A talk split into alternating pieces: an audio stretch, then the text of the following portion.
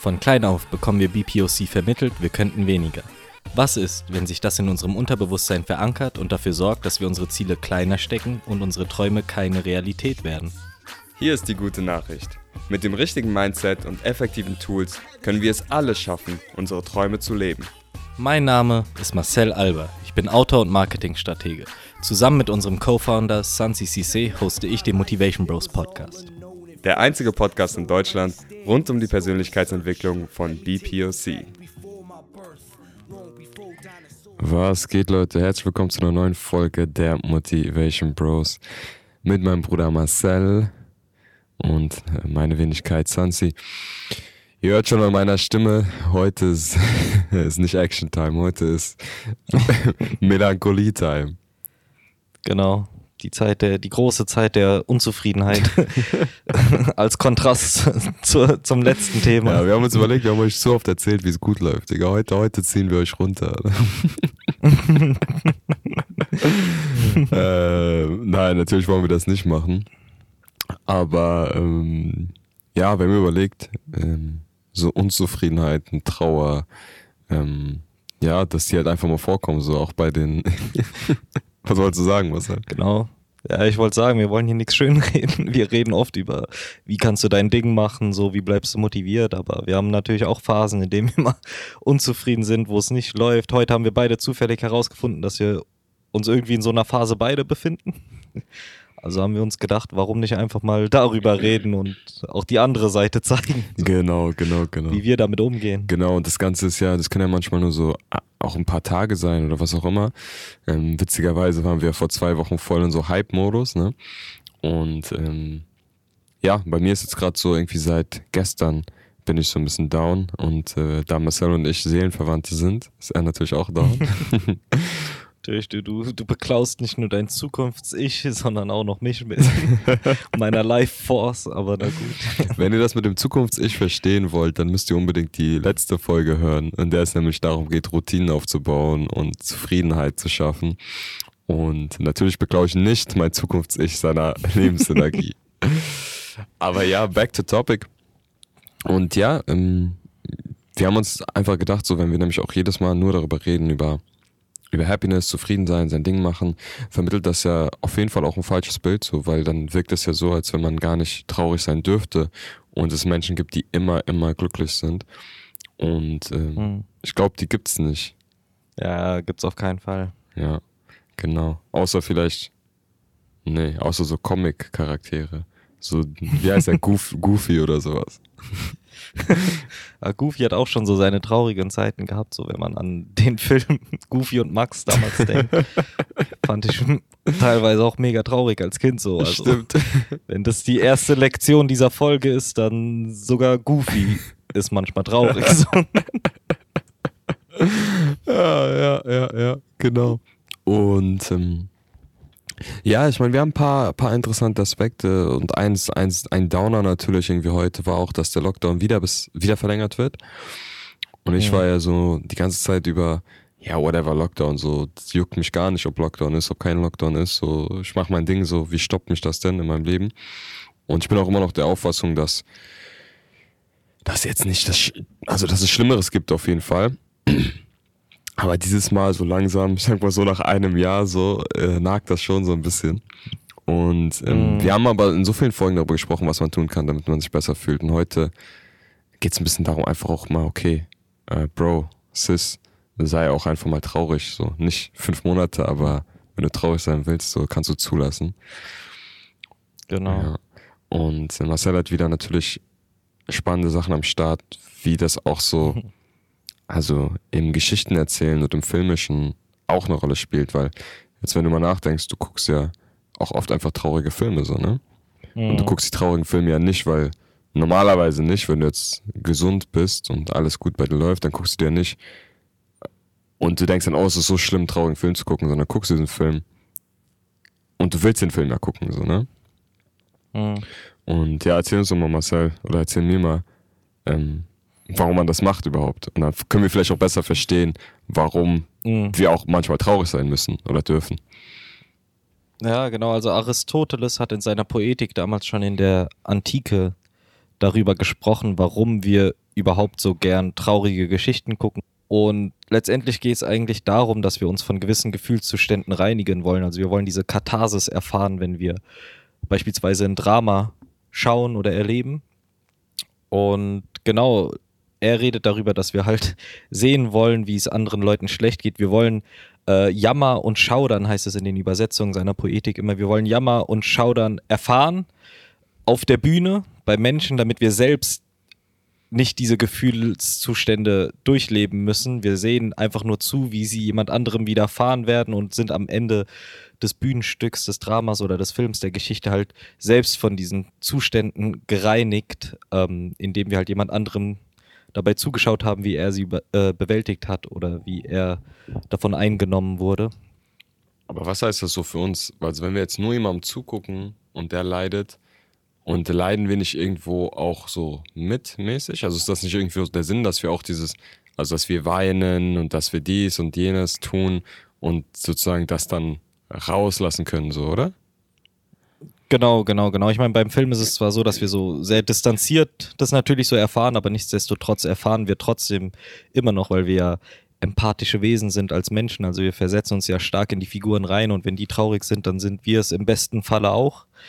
Und gegen Ende, sobald wir uns dann einfach mal so hingegeben haben, dieser Trauer, diesem Schaudern und dem Jammern, wie er es nennt, dann kann das doch sehr bereinigend sein, sich einfach mal darauf einzulassen. Und ich finde, das ist natürlich genau das, worüber wir, wir heute sprechen wollen. Und zwar, dass man auch einfach mal traurig sein sollte. Und meinst du, also, ich finde das spannend, so meinst du, man ist traurig, sozusagen im Film, also wenn man den Film guckt, dann weint man und dies und jenes, ne? Ähm, Meinst du, man macht das auch, weil es einfacher ist, als über die eigentlichen Situationen in seinem Leben, die traurig sind, also da diese Trauer rauszulassen, so und dann kann man das einfacher durch einen Film machen? Ja, ich glaube auf jeden Fall. Also ich glaube, auf irgendeiner Ebene versuchen wir uns davon zu distanzieren, indem wir es in einem Film oder in einer Geschichte gucken, aber es geht dabei eigentlich schon immer um uns und wir wollen eigentlich über unsere eigenen Sachen, über unsere eigenen Angelegenheiten reflektieren wollen aber trotzdem wahrscheinlich so eine Distanz aufbauen zu gewissen unangenehmen Themen und da sind eigentlich so Filme oder Bücher das perfekte Ventil. Aber nichtsdestotrotz, die Kernaussage ist einfach, wir müssen uns diesen Gefühlen ab und zu mal hingeben, damit wir uns von diesen Gefühlen bereinigen können.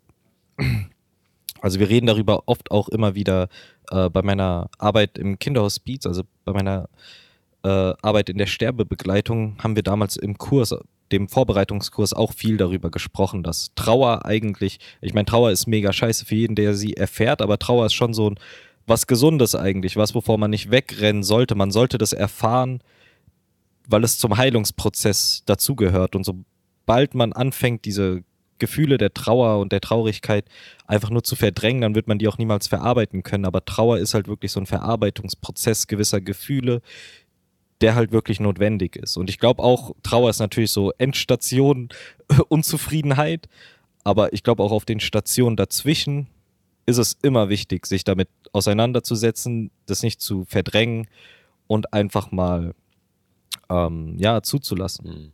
Also viele Leute, ich schreibe darüber in meinem zweiten Buch auch so zentral eigentlich, also so ein, Trauer ist so ein langes Leitmotiv, inspiriert durch meine Arbeit im Ehrenamt und ja, ich kenne viele Leute, die das oft so beschrieben haben, wirklich mit diesen Worten, dass sie halt versuchen, gewisse Dinge einfach in sich zu verbuddeln. Also weißt du, die mhm. wollen sich nicht mit bestimmten ähm, Gefühlslagen auseinandersetzen, mit Traurigkeit und äh, versuchen, diese Gefühle einfach in sich zu verbuddeln und ihren Alltag weiterzuleben, indem sie es einfach ignorieren. Und in meinem Buch habe ich es dann aber, glaube ich, also finde ich, ich weiß nicht, ob es jemand schon mal gesagt hat, aber ich habe einen ziemlich, denke ich, treffenden Satz gefunden, wie das funktioniert. Ähm, da gibt es nämlich auch eine Figur, die erzählt, dass die Traurigkeit lieber in sich verbuddeln will, anstatt ähm, sich damit auseinanderzusetzen. Und da wird ihr dann aber auch gesagt, ja, es funktioniert aber nicht ganz so, weil Traurigkeit ist eine Saat. Wenn du sie verbuddelst, dann wird daraus nur noch was Größeres erwachsen. Und deswegen solltest du die mm. nicht in dir verbuddeln. Nice, der Mann, der Mann, Poet, Poet, Poet. aber es ist nice, so dieses Traurigkeit seine Saat. Und soll er irgendwie so ein bisschen sagen, so, ey, wenn du es verdrängst, das trotzt das da nicht weg, so mäßig. Das ist da und das mhm. beeinflusst dich vielleicht über eine viel, viel längere Zeit, wie als wenn du das Ding an stattdessen einfach mal ausbuddelst und dann I don't know, was machst du damit, verbrennst? So, naja, aber du weißt ja, buddelst aus, beschäftigst dich damit, so, ne? Und finde ich. Hm, Stichst es ab. Hält sie Knarre den Kopf. Ich weiß nicht, ob das die richtige Metapher ist, Bro, aber. Wir wissen, was gemeint ist, dass diese Traurigkeit auf jeden Fall ausgebuddelt wird und dann betrachtet wird. Also stoppen wir mal da, so, weißt du? Und ähm, ja, ich fand das auch, ähm, also ich habe das auch bei mir gemerkt, so. Diese, mittlerweile wird ja auch von Toxic Positivity gesprochen. Ich glaube, der, der Begriff wird manchmal Mhm. ein bisschen zu früh gewählt, so. Oder ein bisschen zu, zu, zu schnell genannt. Aber es stimmt schon so. Ähm, einfach nur positiv zu sein, bringt ja irgendwie keinem was, so, sondern generell so eine, so eine, für mich zumindest ist eine generell eine positive ähm, Brille anzuhaben und so die Chancen zu sehen und die Möglichkeiten auch in, in challenging Situationen. Aber das heißt nicht, dass man, dass man nicht manchmal traurig sein kann. Und ich mag es nicht übermäßig traurig zu sein, so, ne, wegen jedem Mist, so, dann versuche ich mich lieber darauf zu konzentrieren, wo ich dankbar bin. Aber manchmal ist es einfach so, manchmal bist du down, so, wie gesagt, bei mir jetzt gestern und, und heute. Und es bringt mir, glaube ich, mehr, ähm, das einfach jetzt so, weiß wie wir gerade so gesprochen haben, so ein bisschen äh, melancholisch so mal eine halbe Stunde so zu versinken und äh, dann aber Genau. Entweder direkt danach, aber vielleicht auch erst zwei, drei Tage später daraus dann rauszukommen. Du weißt, dieser Phönix aus der Asche so. Weißt du? Und ähm, aber der Phönix so ohne Feuer wird der nicht Phönix aus der Asche. Ich glaube davor, was da davor nur ein Vogel, oder? So. Und ja. ich fand diesen und ich fand diesen Vergleich, den du gerade mit dem Verbuddeln genannt hast, so treffend und erinnert mich an den Film, mh, wie heißt der, Upside Down, ne? Inside Out. Inside Out. Alles steht Kopf im Deutschland. Inside Out. Genau, Inside Out, dieser Film mit diesem kleinen Mädel. Wenn ihr den nicht geguckt habt, guckt den, weil ich habe den geguckt, weil äh, Harari, vielleicht kennt ihr den Autor Harari in seinem Buch 21 Lektionen für das 21. Jahrhundert, hat einfach angefangen von diesem random Disney-Film zu sprechen oder Pixar-Film, ne? Animierten Mhm. Film. Ja, Disney Pixar. Und dann dachte ich mir so, warum spricht er davon?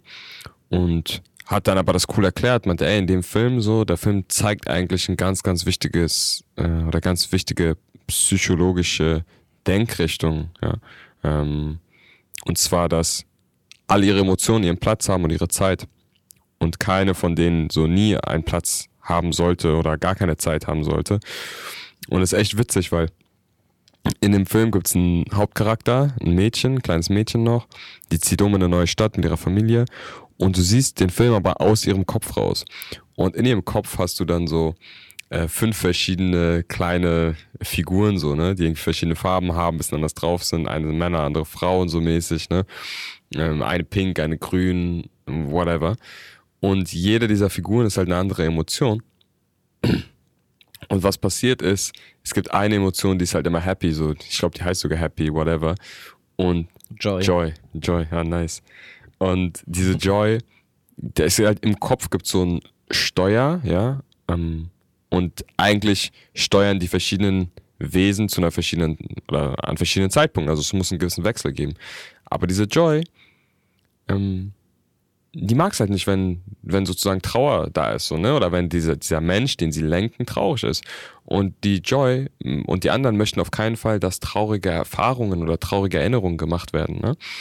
Und dementsprechend geben sie Sadness, ja, das ist eben die, die traurige Figur dort, immer weniger Zeit, überhaupt ans Steuer zu gehen, weil dann ja der, der, der, der Mensch, das Mädchen traurig wird und es darf auf keinen Fall sein und es dürfen auf gar keinen Fall traurige Erfahrungen gemacht werden, bis durch tausend Umstände dann ähm, ähm, Sadness komplett aus dem Kopf äh, raus, also aus diesem Steuerraum rausgeschleudert wird. Und im Endeffekt so Moral von der ganzen Geschichte, die suchen dann sich gegenseitig und so, die gehen alle raus so, ne, und gehen durchs ganze Gehirn und so weiter und so fort. Es wird ganz, ganz vielen spannenden Dingen, die dann passieren. Aber so Moral von der Geschichte ist, es gibt verschiedene Anteile, ja, es gibt verschiedene Emotionen in uns und die haben alle irgendwie so ihren Place und das Witzige ist, oder das Interessante ist, witzig ist das gar nicht, dass in der Zeit, in der dann diese Emotion Sadness und Joy raus aus dem Kopf sind, raus aus dem Steuerraum, ähm, wird dieses Mädchen ähm, eigentlich fast, du kannst fast nennen, wird depressiv eigentlich fast so. Also es ist voll leblos und alles. Also du brauchst diese verschiedenen Emotionen. Ähm, und auch Trauer oder Traurigkeit. Trauer ist vielleicht so krass, weil es klingt so, jemand ist gestorben, aber Traurigkeit hat auch einen Platz und es war echt ein interessanter Film, den wir dann ja alle zusammen geguckt haben. ja. ja, ich liebe den Film, ist mein Lieblings-Pixar-Film, auch gerade wegen dieser Message. Also ich habe auch mal ein äh, Video äh, von den Machern gesehen, ich weiß nicht mehr, wer der Regisseur war, aber der hat sich auch den Kopf zerbrochen, um auf diese Message zu kommen. oh, hat sich aber auf jeden Fall gelohnt. Ja. Nice. Und äh, ja, genau, aber äh, finde ich auch ganz wichtig, dass man diese Gefühle zulässt. Zum einen halt, weil es diese innere Reinigung für dich selbst gibt. Zum anderen auch, was man aber in dem Film sieht, ist, dass wenn du diese Gefühle einfach mal so offenkundig zulässt, gibst du den Leuten in deinem Umfeld auch erst die Möglichkeit, dass sie dir helfen können. Mm, wichtiger also, Punkt. weißt du, so, wichtiger weil, Punkt. Ja, genau, weil also geht nicht nur darum, was wir in uns fühlen. So. Also oftmals brauchen wir einfach Hilfe, aber solange wir nicht zeigen, also uns selbst vorenthalten, dass wir traurig sind, wird auch niemand anderes so wirklich auf den ersten Blick erkennen können, dass, dass mal so Hilfe vonnöten ist irgendwie. Also, ja. Ja, das ist ein wichtiger Punkt, so dieses Ding, so, du rufst deine Freundin an, so bist eigentlich abgefuckt, aber so sagst es nicht. Danach legt er auf und denkst, ja, du kümmerst dich gar nicht um mich. So. genau, genau, genau. Kann ja die andere Person schlecht wissen. Ja, krass, krass, krass, krass. Das heißt, ähm, wir sind jetzt einfach traurig, dass Lockdown verlängert wurde. aber nicht lange, nur für ein bisschen. Nur für ein paar Stunden oder für ein, zwei Tage. Und ja, hat das. Ja, aber es ist trotzdem wichtig, mal drüber gesprochen zu haben. Wir wollen ja nicht dieses Bild der Toxic Positivity aufrechterhalten. Genau. Weil es ist echt wichtig, traurig zu sein. Also darüber haben wir echt so viel gesprochen im Vorbereitungskurs. Da war auch einmal äh, jemand zu Gast bei uns. Ich meine, das ist natürlich so ein Extremfall. Ähm, aber der Gast. Willst du vielleicht nochmal kurz sagen, für, für, einfach kurz, was du im Hospizdienst machst, dass du ein bisschen Kontext für, für die Leute Ach so, ja, also bei meinem Ehrenamt geht es darum, dass das ein ambulanter Kinderhospizdienst hier in Frankfurt. Das heißt, ich gehe regelmäßig äh, in eine Familie, einen Jungen, der an Muskel Muskeldystrophie leidet. Das ist eine lebensverkürzende Erkrankung. Ihm geht es relativ gut, aber ich gehe da jeden Sonntag hin und verbringe Zeit mit ihm, äh, helfe ihm dabei, schwimmen zu gehen, was er alleine nicht mehr äh, packen könnte. Und die Mutter würde es auch nicht packen, mit ihm das so zu machen, weil sie auch schon etwas älter ist. Und äh, ja, dafür bringe ich Zeit mit ihm, sorge dafür, dass er Spaß hat. Gleichzeitig entlaste ich so ein bisschen die Mutter, weil die dann auch mal so ein paar Stunden hat, wo sie so ihr Ding machen kann, einfach so. Schön, schön. Und äh, ja, wir haben einen sechs Monate lang Vorbereitungskurs gehabt, der uns halt so ein bisschen äh, gezeigt hat, wie wir uns in bestimmten Situationen zu verhalten haben und sowas. Und da hatten wir einmal einen Gast ähm, bei uns, der eine wirklich bewegende Geschichte erzählt hat. Also es waren Vater, mehrere Kinder und eines der Kinder hatte vor einiger Zeit Krebs bekommen, war auch bereits verstorben zu dem Zeitpunkt, als er bei uns war und seine Geschichte erzählt hat. Und äh, ich, wie gesagt, ist natürlich so ein Extremfall, aber vielleicht helfen gerade auch so Extremfälle uns zu zeigen, wie wir eigentlich funktionieren. Und da war es halt nämlich genau das Gleiche. Ähm, der Sohn hatte Krebs bekommen. Das war sehr belastend für die Familie, wie man sich vorstellen kann. Sie hing, was auch verständlich ist, natürlich ähm, an dieser Option fest, dass es alles wieder gut werden könnte. Selbst als es irgendwann nicht mehr so danach aussah, aber sie wollten sich halt wirklich nicht helfen lassen, sie wollten nicht zu äh, geben, dass das so, so eine sehr bedrückende Situation ist, weil sie immer daran gehangen haben, dass es besser wird. Und er hat dann aber auch gesagt, der Moment, wo er gesagt hat, so hey, ähm, man sollte sich darauf, also man muss sich, wir sollten uns darüber klar werden, wie schlimm die Situation wirklich ist, war dann auch wirklich der Moment, wo er aufs Hospiz zugegangen ist und die Leute vom Hospiz der Familie geholfen haben und er hat gesagt, das war so ein Schritt, vor dem er sich gesträubt hat, weil wenn du ein Hospiz einschaltest, einschaltest in so einer Situation, dann heißt das ja irgendwie, dann sendet das ja irgendwie so die Message raus, dass es womöglich lebensverkürzend ist für mein Kind.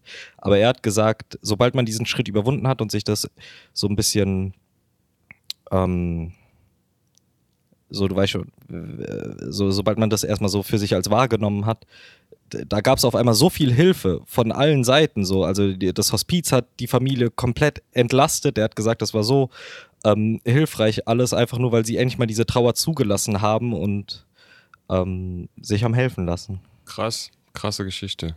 Und wie du sagst, so, Mhm. das passiert ja glücklicherweise nicht den meisten, aber daraus abzuleiten, das ist immer das Ding, was Extreme aufzeigen. Extreme zeigen öfter mal auf Handlungsoptionen, die man dann auch in, in weniger extremen Situationen annehmen kann. Das finde ich so interessant an solchen Mhm. Extrembeispielen. Und hier jetzt kommen wir glücklicher, oh, kommen wir hoffentlich, ähm, Gott, Gott bewahre, nicht in so eine Situation. Aber Mhm. ja, die Lesson daraus ist, glaube ich, auch für weniger dramatische Situationen relevant. Ähm, sich helfen zu, also selbst, äh, selbst erstmal zu akzeptieren, dass man irgendwie wegen irgendwas traurig ist. Das gegebenenfalls, also, also dann auch vor sich selbst zuzulassen und in manchen Fällen auch vor anderen, weil man dann auch die Option hat, irgendwie, ähm, dass Menschen für einen da sind und Menschen einem helfen und sonst das ja gar nicht wissen. Das äh, finde ich eine sehr, sehr schöne Message, auch wenn in dem Fall eine traurige Geschichte. Mhm. Und jetzt auch wieder auf unsere Situation. Ich meine, man kann wegen vielen Sachen traurig oder down sein.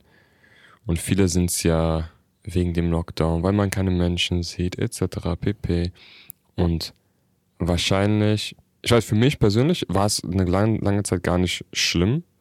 Ähm, aber ab und an da mal einen Tag zu haben, sagen, ey, irgendwie finde ich es doch gerade scheiße. So.